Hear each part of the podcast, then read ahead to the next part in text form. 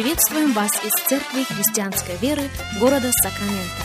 Мы молимся о том, чтобы последующие 15 минут послужили вашему назиданию и духовному утверждению. Присоединяйтесь к нашему эфиру, как пастор Сергей Головей предлагает вашему вниманию передачу «Настоящая истина». Здравствуйте, уважаемые радиослушатели! Сергей Головей здесь. Добро пожаловать на очередной выпуск радиопрограммы из нашей церкви, Церкви Христианской Веры. Перед нами 99-й псалом, и мы начинаем читать с первого стиха. «Воскликните Господу вся земля! Служите Господу с весельем, идите пред лицо Его с восклицанием. Познайте, что Господь есть Бог, что Он сотворил нас – и мы Его, Его народ, и овцы паства Его. Входите во врата Его со словословием и во дворы Его с хвалою. Славьте Его, благословляйте Его, ибо благ Господь, милость Его вовек, и истина Его в род и род. Давайте начнем с очень простой мысли. Если бы кому-либо из нас предоставилась возможность встретить великого человека, к примеру, президента Соединенных Штатов Америки, либо премьер-министра какого-либо государства, то есть определенный протокол, о котором бы вам сообщили. Что и когда можно сказать, как вести себя и какую линию нельзя пересечь. Мы с вами являемся детьми царя царей и Господа всех господ. И позвольте мне уверить вас в том, что есть правильный протокол в отношении того, как мы приходим в Его присутствие. Евреям 11 глава 6 стих говорит так. «Ибо надобно, чтобы приходящий к Богу веровал». Слышите? Необходимо, чтобы приходящий к Богу веровал. На какое слово сделано ударение? Надобно. Не так ли? Вот он, правильный протокол. Евреям 10 глава 22 стих. Да приступаем с искренним сердцем. И это далеко не полный лист, который автор этого послания предлагает в этом стихе. Важно ли иметь искреннее сердце? Конечно же, очень важно. Еще один текст из того же послания к евреям. Евреям 4 глава 16 стих. Посему да приступаем с дерзновением. И вера, полная вера, и искренность сердца, и дерзновение должны иметь место, когда мы идем в присутствие Царя Царей и Господа всех господствующих. Но сегодня, в продолжении этой недели, я бы хотел сфокусироваться на хвале. Хвала в равной мере является неотъемлемой частью правильного протокола. Заметим, Автор 99-го псалма говорит о восклицании. Автор 99-го псалма говорит о пении. Автор 99-го псалма говорит о славословии и о хвале. Я бы гораздо был ответить на все вопросы в отношении восклицаний, но я не могу. Единственное, что я знаю без всякого сомнения, что-то происходит в духовном мире – когда мы восклицаем. На страницах Писания мы находим ряд примеров. Вот почему на страницах Писания мы находим также и призыв.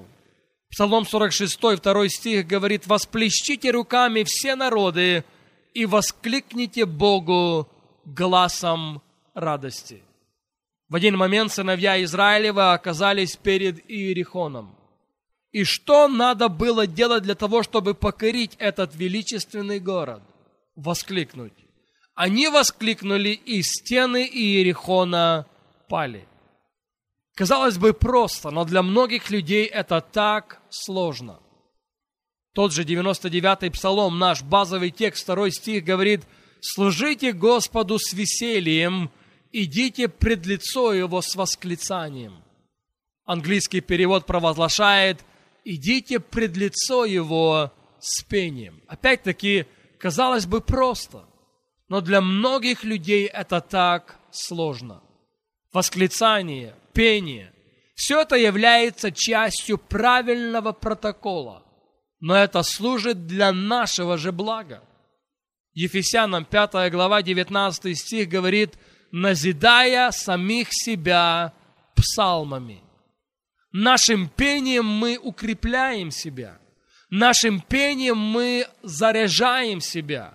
Нашим пением мы делаем сами себя способными противостоять всем нападкам лукавого.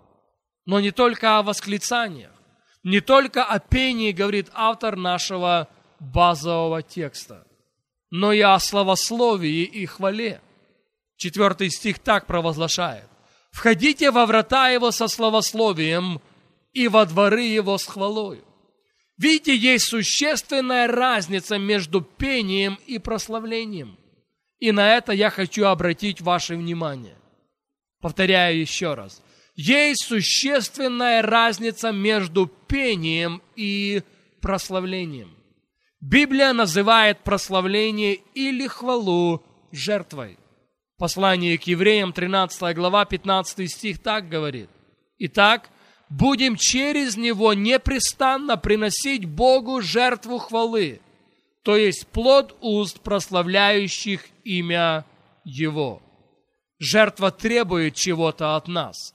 И чтобы не сказать больше, жертва требует нас. Другими словами, это будет стоить нам чего-то.